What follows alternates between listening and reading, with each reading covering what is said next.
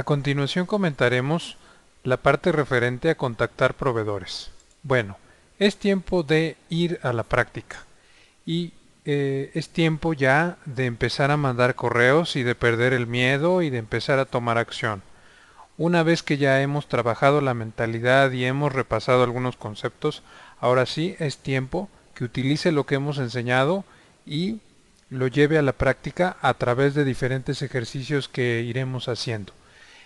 Antes de cualquier cosa, quisiera darle un poco de vocabulario y contestar algunas preguntas frecuentes que tiene la gente regularmente cuando le hablamos de importación de China y contactar a los proveedores.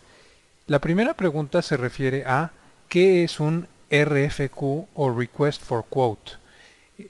En varios sitios y en varias páginas y con varios proveedores, no solamente de Alibaba, sino de otros sitios como se ha mencionado con anterioridad, eh, aparecerá algo como lo que se ve en pantalla, que dice contactar al proveedor.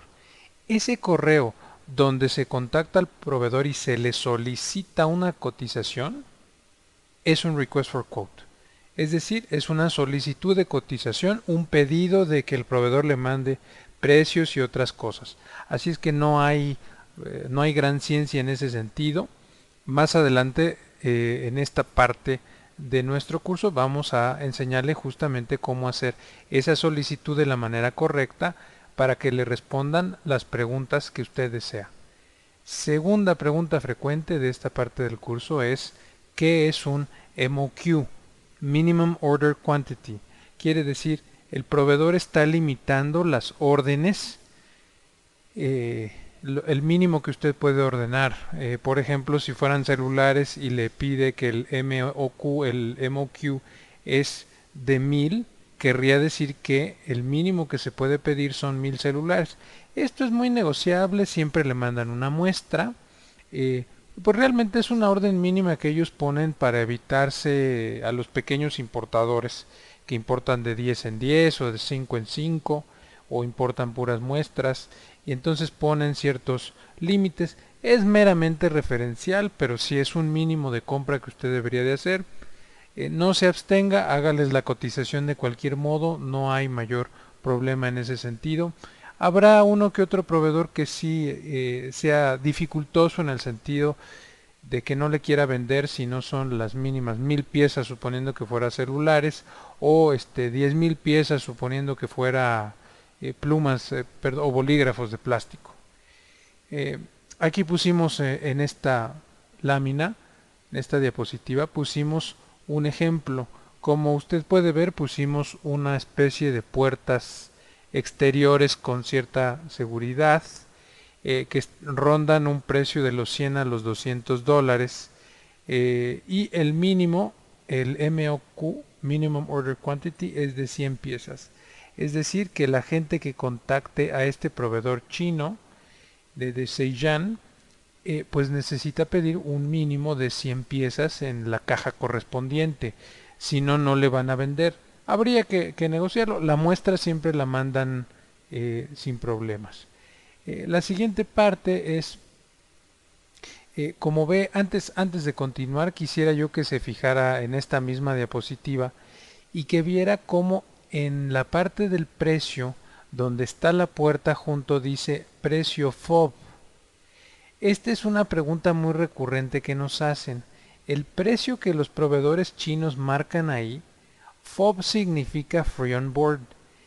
Ese precio, las tres letritas que aparecen, se llama Incoterm. Eh, también en la, en la página de nosotros hay un curso introductorio a los Incoterms eh, pero una pregunta muy común que se hace constantemente a, nosotros es ¿qué incluyen esos precios con el proveedor? En este caso los 100 a 200 dólares de las puertas exteriores que vamos a pedir de China, ¿qué incluyen?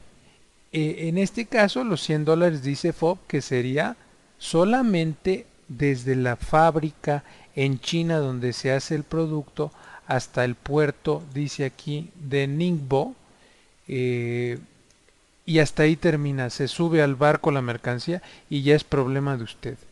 Por lo tanto, los cinco terms son básicos en nuestra comprensión de lo que nos están vendiendo de China. Si usted va a preguntar un precio de China y no lo entiende, la clave para saber lo que le venden es ese Incoterm. Así es que vamos a dar un pequeño repaso de ellos si es que ya los conocía con anterioridad o se los presentaré si es la primera vez que los, los conoce. Los Incoterms significan International Commercial Terms o términos de comercio internacional y es un lenguaje que se utiliza casi igual en todos los países del mundo. Muy probablemente el único país que los utiliza de manera un tanto diferente es Estados Unidos, pero son términos que negocian. ¿Qué va a ser el exportador y qué va a ser el importador? ¿Qué va a ser el proveedor chino y qué va a ser usted? Eh, casi la mayoría de las personas piensan que el chino se lo va a poner puesto en México y solamente. Eh, pues no necesariamente. Eh, hay Incoterms donde solamente se lo entregan en el puerto chino y usted tiene que resolver lo demás. Hay otros Incoterms donde se lo entregan en el puerto de, de su país, fuera Colombia, España, México, lo que sea, se lo entregan en el primer puerto y hasta ahí lo dejan. O hay veces en los que se lo mandan por avión y lo entregan hasta la comodidad de su casa. Entonces hay que definirlo, hay que definir dónde se manda la mercancía por parte del chino, el exportador, y usted dónde la va a recibir.